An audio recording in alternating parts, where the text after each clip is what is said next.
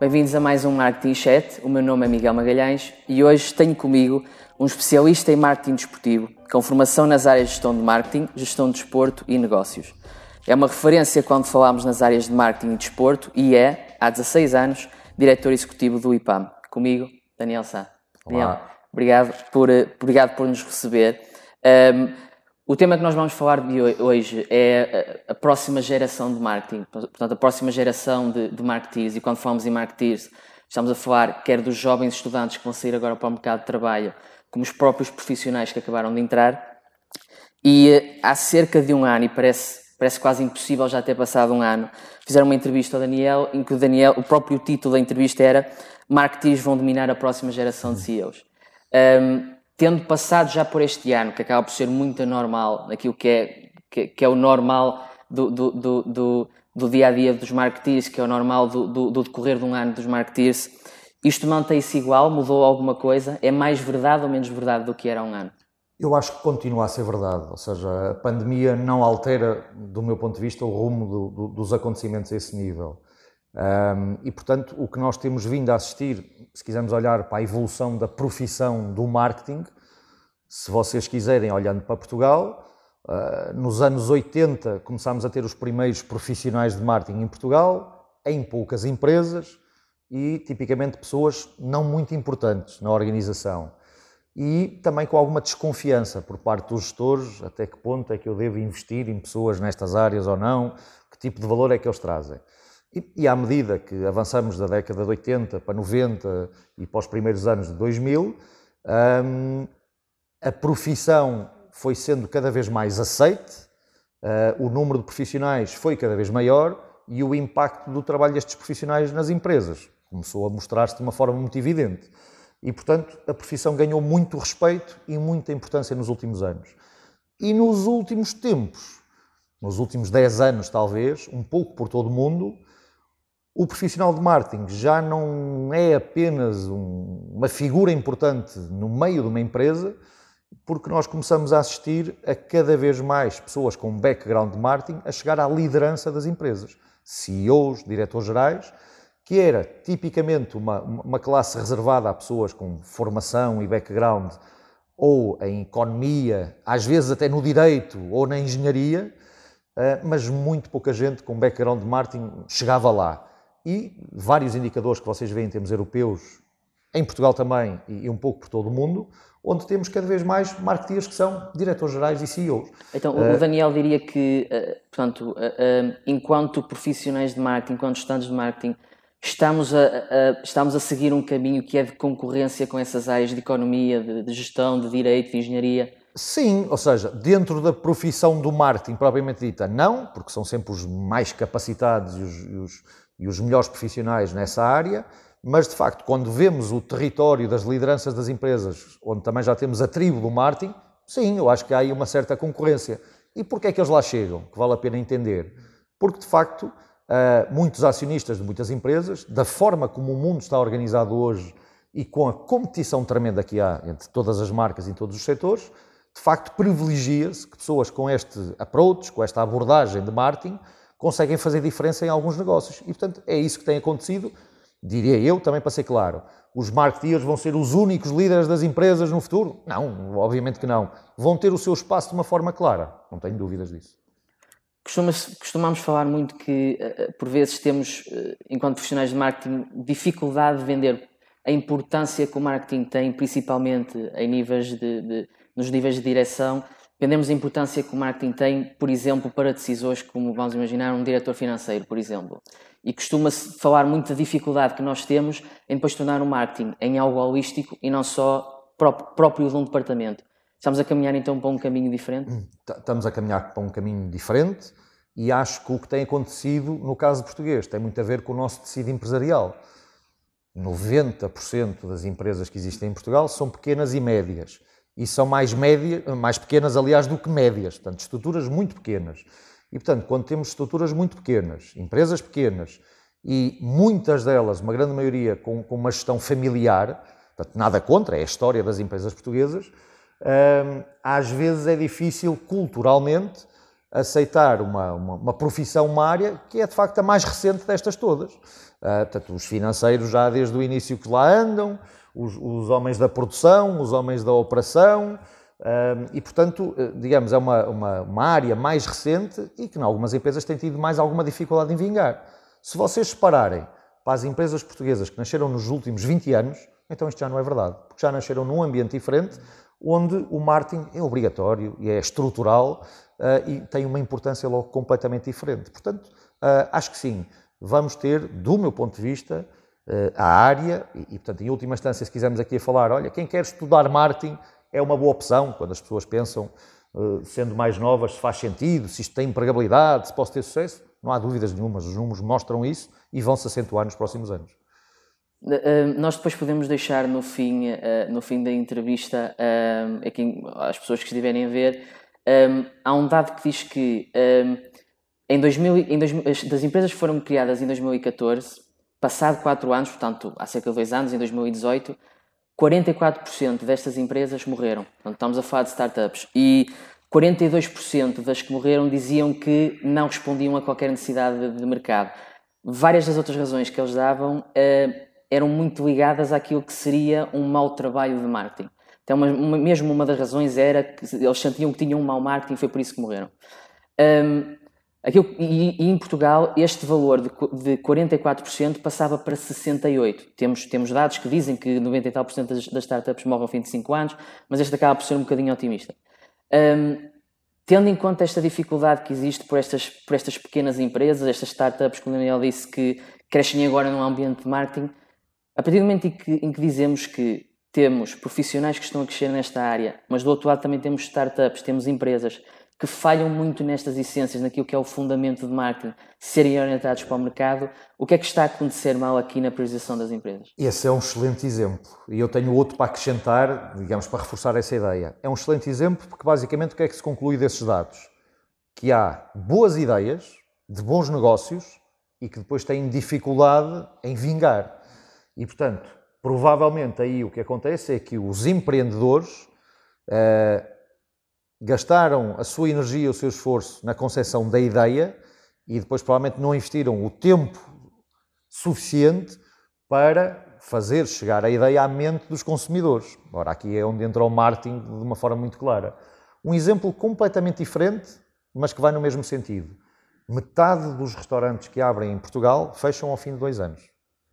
Portanto, não são startups, são, é o negócio do, do, do bem-estar, da gastronomia.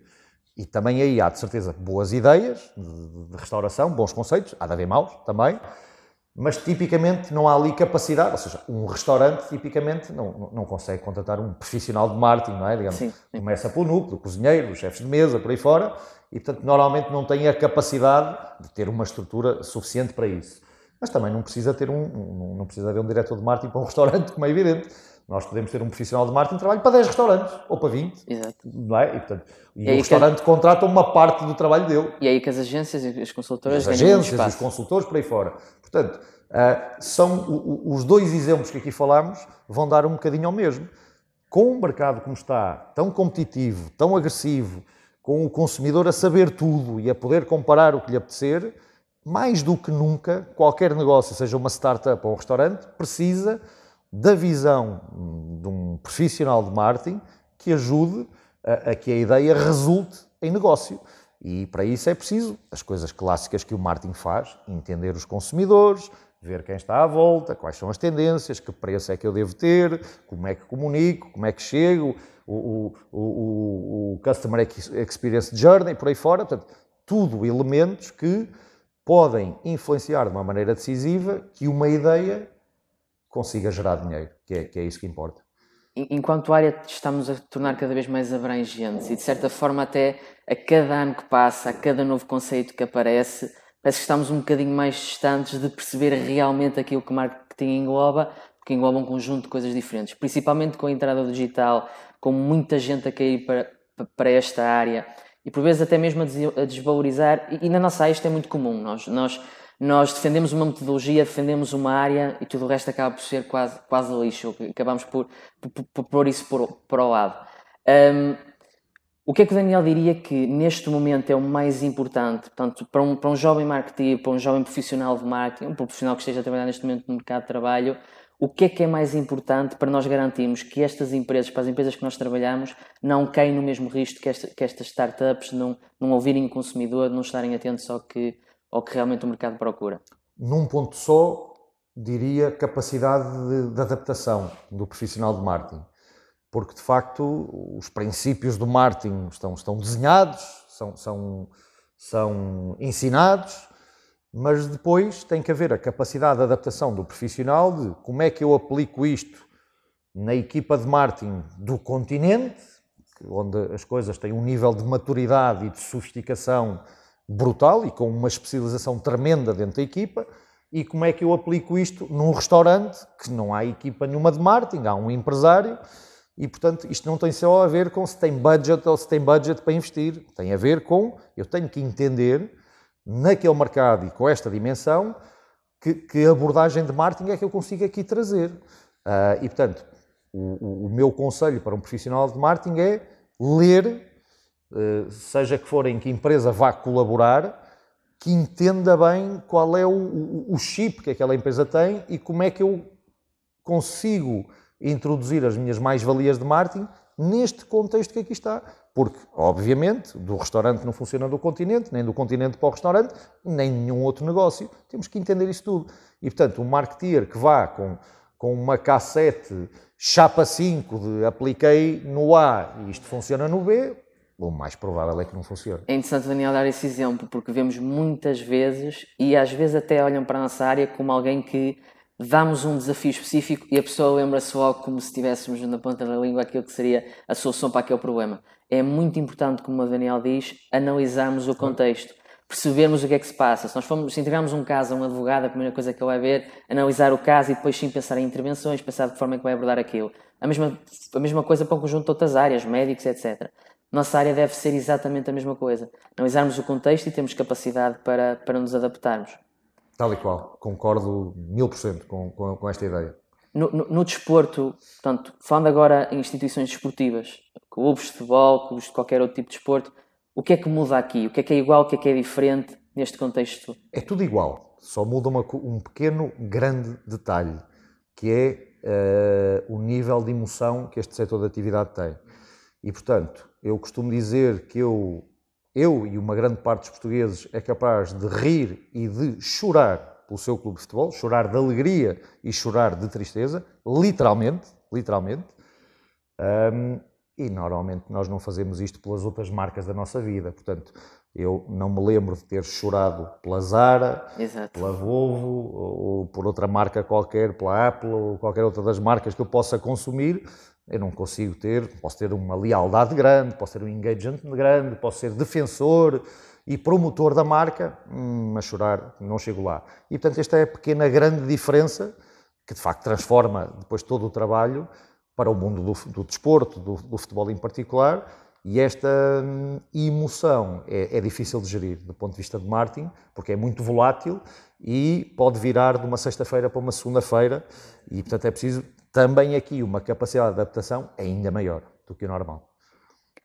Eh, esta nova geração de profissionais de marketing acredita muito em transpor essa emoção que nós sentimos pelos clubes de futebol para outras empresas. Sim. Eu pessoalmente não, não, não me apaixono pela minha marca de maionese, mas, mas faz sentido tentarmos fazer esta, esta transição. Fa, faz sentido, eu, eu acho que faz, porque com tanta concorrência, com tanta competição, com os produtos e serviços tão parecidos entre os concorrentes, e portanto, desafios, comparem os tarifários dos operadores telefónicos, comparem os operadores de televisão, comparem automóveis, comparem roupa, e de facto as diferenças são muito tenues, com algumas exceções, em alguns setores, é muito difícil alguém hoje em dia conseguir superioridade total apenas pelo produto.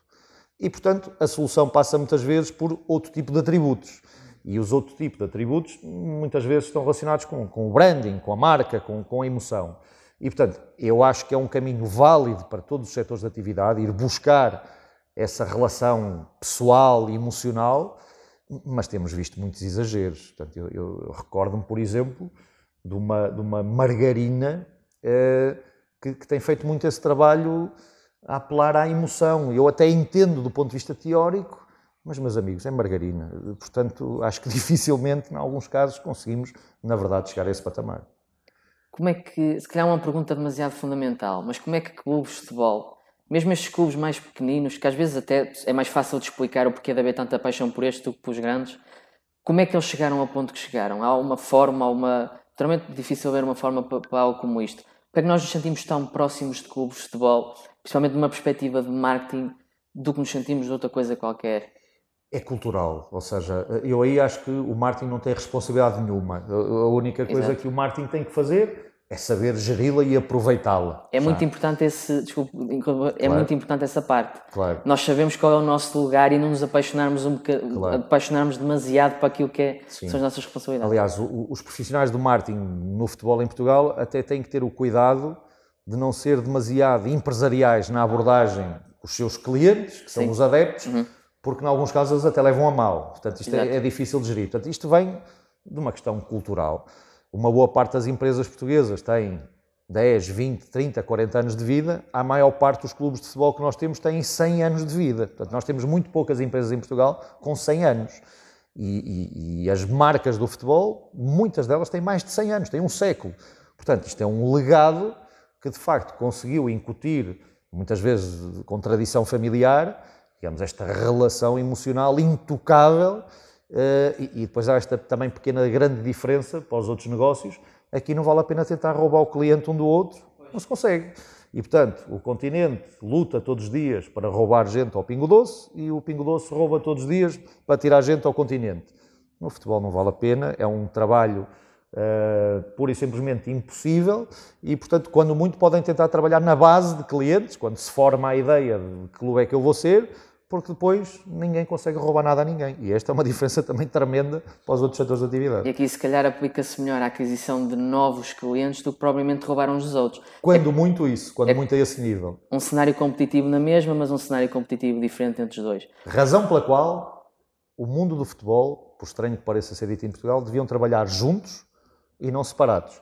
Eles concorrem dentro do relevado, cada um quer ganhar o adversário, fora do relevado deviam ser parceiros, porque não correm o risco de roubar clientes uns aos outros, deviam trabalhar juntos, com planos de trabalho em conjunto, porque quanto mais gente quiser ser consumidor de futebol, melhor para todos. Futebol, quando diz pessoas consumidores de futebol, nós aqui estamos a olhar num contexto aquilo que são os clubes portugueses versus os, os, os clubes de outros países, ou no contexto não. do futebol como um todo? No contexto do futebol, e continuando com este exemplo dos concorrentes, do ponto de vista de marketing, o Benfica não concorre com o Porto. O Benfica e o Porto concorrem com o cinema, com o teatro, com a música e com todas as atividades de tempo livre. Os portugueses gastam 7% do seu rendimento em lazer. O futebol está dentro da fatia dos 7%. Portanto, os grandes concorrentes do futebol não são os clubes entre eles, são as outras formas de entretenimento. E, portanto, se eu consigo comprar um bilhete de cinema, escolher aqui neste sofá, neste momento, escolho o filme, vejo o trailer e compro o bilhete e daqui a duas horas estou sentado numa sala de cinema, isto sim é um nível de concorrência preocupante para o futebol, porque na maior parte dos clubes, se eu quiser, agora não temos futebol ao vivo, mas quando voltarmos a ter, os principais clubes portugueses já têm estes mecanismos, mas a maior parte não tem. E, portanto, eu até para adquirir um bilhete para um jogo, o processo é muito mais complexo do que. Estou a usar o exemplo do cinema, mas há muitos mais, como é evidente. E estes é que são os concorrentes. E as pessoas do futebol têm de uma vez por todas que entender isto, porque senão os concorrentes vão uh, claramente superiorizar-se e os portugueses vão gastar o seu tempo e o dinheiro para lazer noutras atividades que não o futebol. Então, quando falamos aqui de marketing no desporto, acima de tudo, acaba por ser a mesma coisa que falamos de início, analisar o contexto. É um contexto diferente, mas há muita coisa que depois. Tal e qual um, acaba por ser semelhante. Antes de partirmos, eu queria agora partir portanto, da parte do mercado, entrar um bocadinho mais especificamente na academia, aquilo que, que, que o IPAM e, que, e que, as faculdades de marketing se podem, se podem tornar, e até entrar aqui um bocadinho para aquilo que o Daniel disse, os clubes de futebol juntarem-se, até que forma é que nós podemos fazer a mesma coisa na academia. Mas antes de chegar a esse ponto, um, naturalmente fazemos aqui no início um balanço positivo daquilo que é o profissional de marketing no contexto empresarial mas o, o Daniel já está há 16 anos como diretor executivo. Que tipo de dificuldades é que sente mais? O que é que vê mais a nível de dificuldades jovens marketeers quando entram no mercado de trabalho? Eu acho que a questão central tem a ver com quando alguém tira uma formação universitária na área de marketing, uma formação superior, para além do conhecimento técnico e teórico sobre as várias ferramentas do marketing, que de uma forma geral todas as instituições de ensino a devem dar, eu acho que o fator que depois faz a diferença é que também o aluno, no seu período de formação, para além dos conhecimentos, tenha tido, vou-lhe chamar, um treino de marketing, tenha passado por um centro de alta competição de marketing, com treinos. Teve que treinar o marketing, não apenas saber o que é, não apenas saber os conceitos, mas treinar. E precisamente a analogia para o desporto é propositada.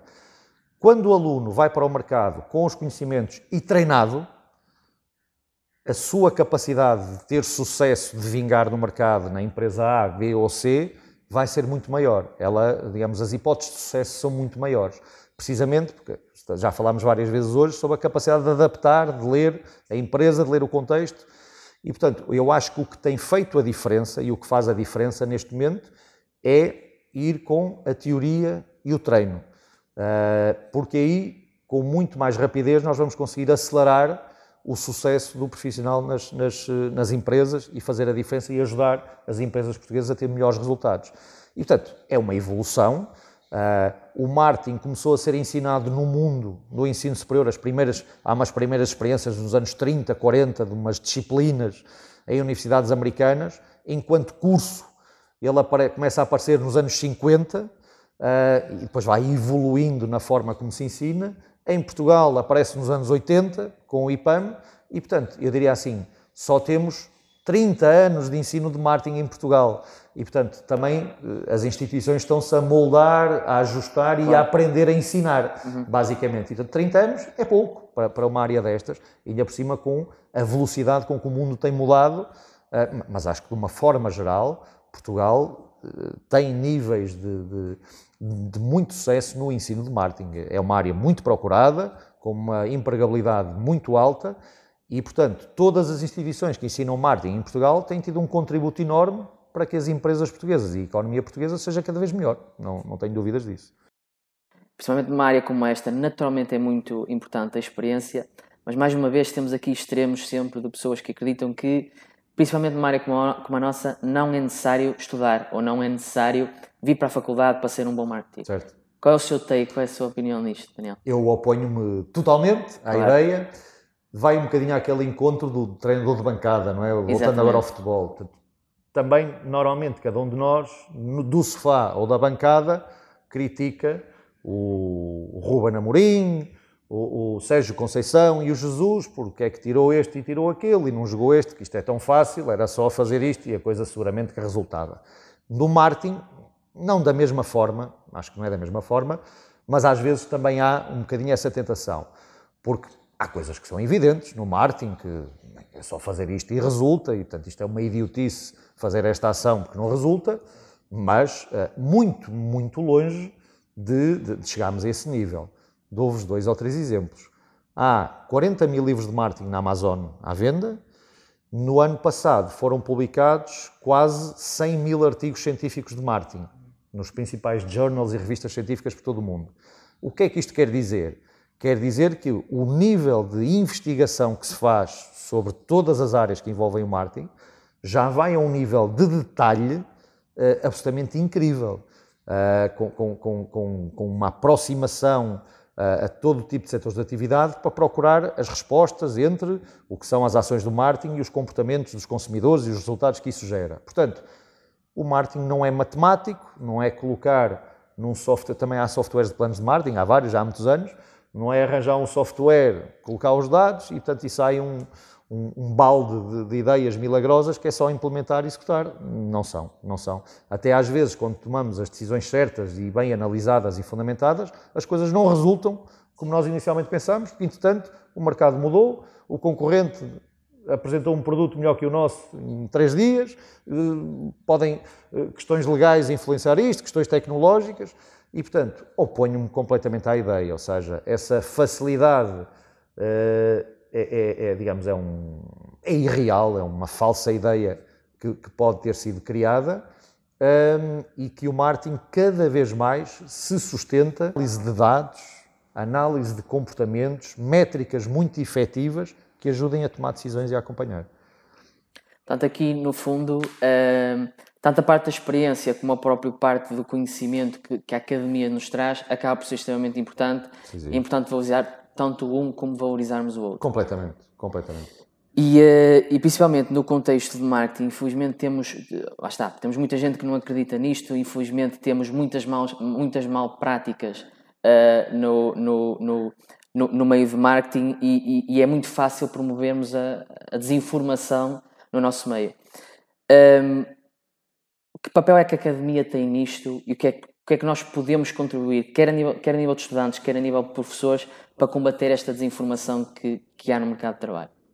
cada um de nós tem a responsabilidade, cada um de nós que está no marketing, seja professor, aluno, profissional, e seja de que origem tenha, de que instituição for, é, é indiferente, esse papel é, é, é, comum a todos nós, nós temos que provar diariamente e educar, ser pedagógicos dentro de muitas empresas sobre o papel da profissão. Ser pedagógicos, portanto, contrariar essa ideia de facilidade, que isto é tudo muito simples, é, é só fazer três posts e dois vídeos e tudo isto vai acontecer de uma forma milagrosa, contrariar. Isto tem que ser contrariado, digamos, com o profissionalismo e com evidências. E, e, portanto, sustentar decisões com base em planos, em estratégias, em comportamentos. Portanto, é um trabalho diário em todas as empresas, em todos os setores de atividade, para reforçar isto mesmo. E é o que tem acontecido, repito, desde os anos 80, onde o profissional de marketing começou a entrar, é ele ir provando, ou melhor, todos nós, todos juntos, irmos provando em simultâneo isto. Eu entrei como aluno em 1993 para o IPAM e garanto-vos que qualquer um de vocês, se hoje, em 2020, se alguém vos pergunta o que é que vocês estudam ou onde trabalham, que é em marketing, apesar de tudo, o, o grau de compreensão das pessoas sobre o assunto é muito maior é do que em 1993, quando eu contava aos meus amigos o que é que estudava, por muita explicação que eu desse, eu acho que nenhuma das vezes eles percebiam exatamente o que é que eu andava a estudar e, e, e as coisas vão evoluindo. Exato. Importante retirarmos daqui que um, não somos uma ciência exata, mas existe ciência por trás daquilo que nós fazemos, tanto da parte de ciência como da própria parte da arte, a parte criativa, aquilo que nós fazemos enquanto profissionais de marketing engloba muita coisa mas é extremamente importante, não só a parte da aprendizagem através da academia, como a parte da aprendizagem a, fazer. Fazendo agora aqui a transição para a academia, o IPAM faz isto. O IPAM tanto nos traz a parte teórica como a própria prática. Mesmo em, em, eh, em instituições como a base, como Júnior de Empresas, a parte de fazer à medida que se vai aprendendo é extremamente importante. Isto, isto o Daniel nota uma grande diferença de, de pessoas que saem do IPAM, que fazem isto, pessoas que saem de outras faculdades ou que não têm a oportunidade de fazer como fazemos a nível do IPAM? Sim, claro que sim. Ou seja, sendo eu diretor executivo do IPAM há 16 anos e tendo a responsabilidade que tenho no que é o IPAM hoje, a minha cota parte de, de responsabilidade, não tenho qualquer dúvida em qualificar o ensino de marketing que o IPAM entrega como superior a todos os outros, ah, porque consegue é a instituição que melhor consegue combinar estes dois pontos que estamos aqui a falar, num termo mais simplista, a teoria e a prática. Uh, julgo que a instituição consegue melhor fazer isso. Agora, como tudo, isto não está dependente apenas das instituições de ensino, mas da capacidade individual de cada aluno, de cada estudante, de como é que incorpora esse ensino e, e, e, como é que depois consegue reverter isso em comportamentos e, e, enquanto profissional de marketing, não é? Portanto, isto é aplicado ao, marketing como a qualquer outra área, Portanto, eh, da Faculdade de Medicina do Porto também saem melhores médicos e médicos não tão bons, e, e, e como em todas as outras áreas, portanto, é, é, a própria lei do mercado e a, e a, forma de vida. Agora, eu acho que o caminho é esse, não tenho nenhuma dúvida, e, portanto, tudo que as instituições de ensino puderem fazer ainda mais para sustentar a teoria, permitir o tal treino prático e reforçar a ideia que há muita ciência, como tu estavas a dizer, por trás disto, porque há, uh, é, é, digamos, é o cocktail uh, correto e adequado do meu ponto de vista para que a profissão e a área cada vez tenha mais respeito e cada vez mais importância. E partindo então agora para aquilo que é a academia, eu vou-me vou focar naturalmente, principalmente no IPAM, porque o Daniel já, já cá está há 16 anos uh, e consegue perceber exatamente o impacto que aquilo que o IPAM faz tem, nestes jovens marketeers e para os profissionais que saem para o mercado de trabalho. Um, ehm, o IPAM naturalmente, e aqui quase todas as faculdades de marketing em Portugal deparam-se com os mesmos problemas que nós estávamos a falar aqui hoje. Portanto, esta dificuldade de mostrar aquilo que é marketing, explicar a importância que o marketing tem, quer, no, quer como disciplina, quer no contexto empresarial. E o, o, Daniel falou há pouco da forma como o Porto e o Benfica se deviam juntar para promover o futebol em Portugal. Podíamos fazer a mesma coisa em, em marketing, faria a mesma coisa? Sim, sim. Uh, Trabalha-se em conjunto, as instituições trabalham em conjunto, mas podiam trabalhar mais, uhum. é evidente. já acontece, mas não o suficiente. Podiam provavelmente fazer mais ainda. Alguns números, só para percebermos também a realidade. À data de hoje, estudam qualquer coisa como 8 mil estudantes estudam marketing no ensino superior em Portugal. 8 mil todos os anos. Uh, e estamos distribuídos por mais de 100 cursos, estes 8 mil alunos, entre licenciaturas, mestrados e doutoramentos. E são quase 40 instituições de ensino, não especializadas em marketing, mas que têm cursos de marketing. Portanto, é esta a matriz que nós temos aqui à data de hoje.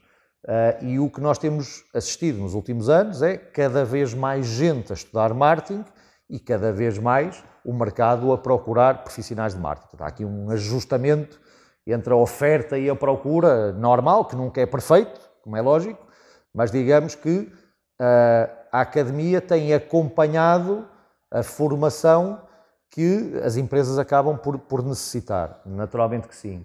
E, portanto, é evidente que há aqui um ponto comum entre todos, que é o marketing propriamente dito, a sua relevância, a sua importância, e, portanto, acho que ainda há espaço, apesar do trabalho conjunto que já existe, que existe hoje, de fazer mais e melhor. Acho que sim, que é possível, e não só apenas dentro do, do ambiente nacional, mas naturalmente também com instituições internacionais, que também se vai fazendo cada vez mais corrija-me se eu estiver errado, mas uh, aquilo que eu, que eu percebo da visão que Daniel tem, uma visão muito própria, com, com, que, eu, com que eu concordo a 100%, quando falamos então de profissionais de marketing e, e informar profissionais de marketing, não se trata necessariamente só de lançarmos profissionais de marketing para uma procura específica para profissionais de marketing, mas sim para, acima de tudo, gestores, gestores de empresas e irmos com essa abordagem de marketing que acaba por ser uma vantagem para com as outras Sem áreas. Dúvida. Eu vejo as coisas assim.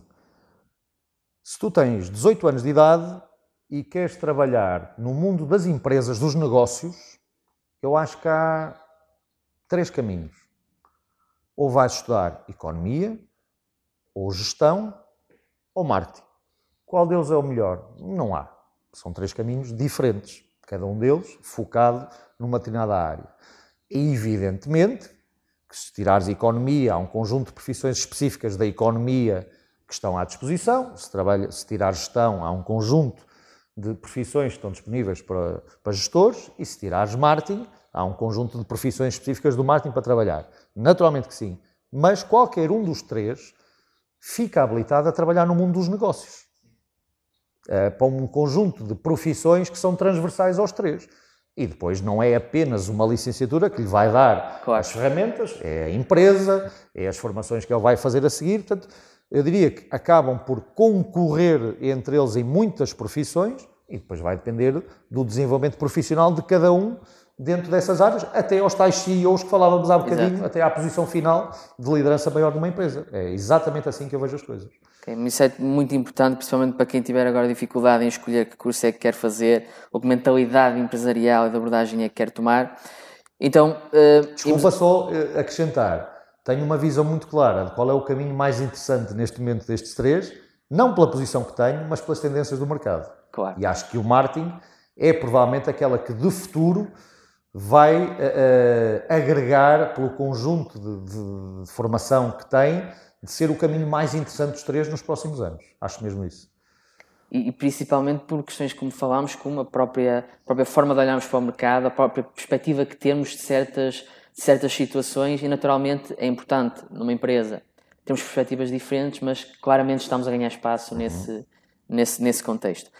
Terminando agora, de certa forma, uh, indo tocando um bocadinho em desporto e na academia, e na academia no marketing em Portugal, aqui numa certa forma de analogia, se aquilo que é a visão do, do Daniel, não só para o IPAM, mas para o marketing enquanto disciplina e, portanto, nós, enquanto academia, em conjunto em Portugal, a promovermos o marketing, se nós pudéssemos identificar o IPAM e, e este conjunto de, de, de, universidades em Portugal de marketing e que pudéssemos comparar com um clube de futebol, na sua visão, e principalmente o IPAM, que clube de futebol é que, é que seria?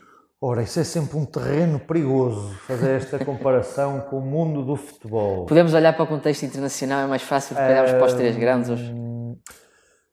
Epá, também ia dar uma resposta demasiado uh, convencida, ia-te responder, olha, o IPAM em Portugal é o Benfica, o Porto e o Sporting todos juntos, mas se calhar até um bocado convencido demais. Mas, mas dizia-te, se calhar respondia de outra forma. O, o IPAM é mesmo um caso único em termos europeus, e, e vou explicar porquê. Não tenho a pretensão de dizer que é a melhor formação de marketing da Europa, não temos até forma de o provar, mas é de facto um caso único, porque tu tens excelentes cursos de marketing pela Europa toda, mas tipicamente estão alocadas em dois tipos de instituições. Ou em universidades generalistas, que têm cursos de todo tipo de áreas e onde também existem muito bons cursos de marketing, ou encontras muito bons cursos de marketing em business schools, portanto, escolas de gestão, escolas de negócios, onde o marketing é uma dessas áreas não encontras na Europa toda mais nenhuma marketing school. Não encontras, não existe. E, portanto, eh, essa responsabilidade não é minha, porque não fui eu que fundei o, IPAM, mas o que é eh, realista e factual é que, à data de hoje, o IPAM é o único caso na Europa de uma instituição única e exclusiva, uma instituição de ensino superior, única e exclusivamente eh, desenhada para o marketing, um, e, e, já com 36 anos de vida nessa área. Portanto, isto dá-nos algum alento, de alguma forma, de perceber, num país que, que, tem a dimensão que tem e que ao longo de 36 anos um, tem, tem, feito esta história. Antes de começarmos a gravar a entrevista, veio-nos aqui à cabeça o, o Philip Kotler, com quem nós tivemos pessoalmente há uns anos atrás, e que na altura o IPAM estava a celebrar os 25 anos, e o Philip Kotler ficou bastante surpreendido por existir uma escola, uma instituição de ensino superior exclusivamente de marketing, com 25 anos de vida na altura, num país como Portugal. Ficou surpreendidíssimo com, com, com a história, uh, mas pronto, resumidamente, tentamos sempre ser vanguardistas, inovadores, tentamos sempre ver o futuro, sempre que lançamos cursos novos, tentamos olhar, neste caso específico, para 2025, para 2030, para 2035. Temos a certeza absoluta que a profissão daqui a 5 anos é diferente, daqui a 10 é diferente, que as competências que um profissional de marketing tem quando eu tirei o curso em 93 eram umas, em 2020 são outras, várias são comuns, mas em 2030 são outras. E, portanto, eh, se a profissão vai mudando, eh, a formação também tem que mudar, tem que acompanhar. Mas eu discutia com o Rui, quando eu fizesse esta pergunta ao Daniel, que tipo de resposta é que o Daniel ia dar. Sabíamos que, calhar, ir para o Benfica ou para o Porto ou o que fosse, era um bocadinho difícil. Uhum. Eu discutia com ele a opinião que eu tinha daquilo que, não digo que, que, necessariamente é, mas que pode ser no futuro, tanto a nível do IPAM, como a academia como um todo a uhum. promover o profissional e o estudante de marketing português, uma espécie de Ajax, que, que tem uma academia forte, que, que, promove uh, uh, promove, sabemos, olhamos para o Ajax, sabemos que o Ajax tem uma academia forte, que promove jogadores eh, que são muito bons e que vão para contextos, para clubes muito, muito fortes na Aceito a sugestão, aceito a sugestão, ou seja, não, não me ocorreu, aceito a sugestão que acho que casa bem por duas razões. Uma é de facto reconhecida por uma excelente academia de há muitos anos uh, e aceito também pela perspectiva de o Ajax não é o primeiro top of mind de referência dos grandes clubes europeus. Temos mais 10 à frente e, portanto, nós no IPAM também nunca tivemos a, eh, a pretensão nem a mania de querer ser os melhores e os maiores e, e ter aqui uma admiração. Não, não, não, não é esse o caminho, não, não é para isso que aqui andamos. Mas, de facto, se quisermos ser reconhecidos como um Ajax do Martin, eu pessoalmente aceito a sugestão e acho que ela encaixa muito bem. Sim, acima de tudo promovemos uh, profissionais e estudantes de marketing que, que, têm esta vontade, que querem fazer, que, que são bons naquilo que fazem e que têm em consideração tudo aquilo que nós falámos uh, até agora. Portanto, acho que, um, antes de mais, Daniel, agradecer-lhe pela entrevista. Acho que falamos aqui em questões mesmo muito importantes para aquilo que são os estudantes e os jovens profissionais de marketing. Temos em consideração certos aspectos que, de certa forma, são um bocadinho injustos, um bocadinho ingratos no mercado, como a própria questão de não, não, não perceberem bem aquilo que nós fazemos por vezes, mas, acima de tudo, estarmos cientes daquilo que nós representamos, termos em atenção uh, que é tanto importante a academia como o mundo profissional e, acima de tudo, considerarmos também uh, uh, o, o, a questão de estarmos numa área que temos que respeitar também, de certa forma, como, como uma ciência, embora não seja uma ciência exata. Eu, eu, eu agradeço, é um enorme prazer estar, estar com todos e partilhar esta, esta visão pessoal. Uh, muitos parabéns pelo, pelo, pela vossa missão, do, do que estão a, a, fazer para, para ajudar a esclarecer todas as pessoas sobre estes temas. Uh, e, e terminava adiantando também um bocadinho o que é que eu acho que aí vem nos próximos anos para a profissão. E a ideia de vamos continuar a ver o marketing departamentalizado em muitas empresas. O departamento de marketing é este, tem duas, 10, 20, 50, 100 pessoas, mas vamos assistir nos próximos anos a uma desmaterialização também em muitas empresas deste departamento. Portanto, o marketing vai lá continuar, muitas vezes não em formato de departamento que tem o espaço X e o número de pessoas Y. Portanto, eu acredito que nos próximos anos vai haver muita fusão uh, de, e cruzamento de equipas que chamam-lhe de marketing ou não, que têm pessoas com formação em comportamento de consumo, outras no marketing puro e duro, outras de engenharias, outros de cientistas de dados, uh, outros de IT, de tecnologia, e portanto, em muitos sítios o que se perspectiva é que o marketing dentro das empresas vai ser esta fusão. Ora, os próximos cursos que o IPAM pretende lançar vão ser de fusão também. Portanto, não vão ser cursos, vamos chamar exclusivos de, de marketing, vão obviamente continuar a ter o marketing como o centro e o coração de toda a atividade, mas os próximos cursos que nós estamos a planear para os próximos anos vão ter esta fusão e, portanto, vai ser possível no mesmo curso aprender componentes de marketing, de design, de criatividade, de tecnologia, de engenharia e, e, e, otimizar esta, esta fusão de áreas que é que nós achamos que as empresas vão querer no futuro. E do nosso lado, naturalmente, estarmos preparados para essa para essa fusão, para essa nova realidade. Em princípio, a forma como estamos a olhar, principalmente o IPAM, a forma como está a olhar para, para, para o futuro da profissão, uh, prepararmos os jovens para, para essa realidade. Daniel, muito obrigado. Muito obrigado, eu. Obrigado, obrigado, também a todos os ouvintes, não só por nos acompanharem agora este, neste terceiro episódio, mas também por todo o feedback que, que nos têm dado. Ficamos também à espera do vosso feedback para este e até ao próximo episódio.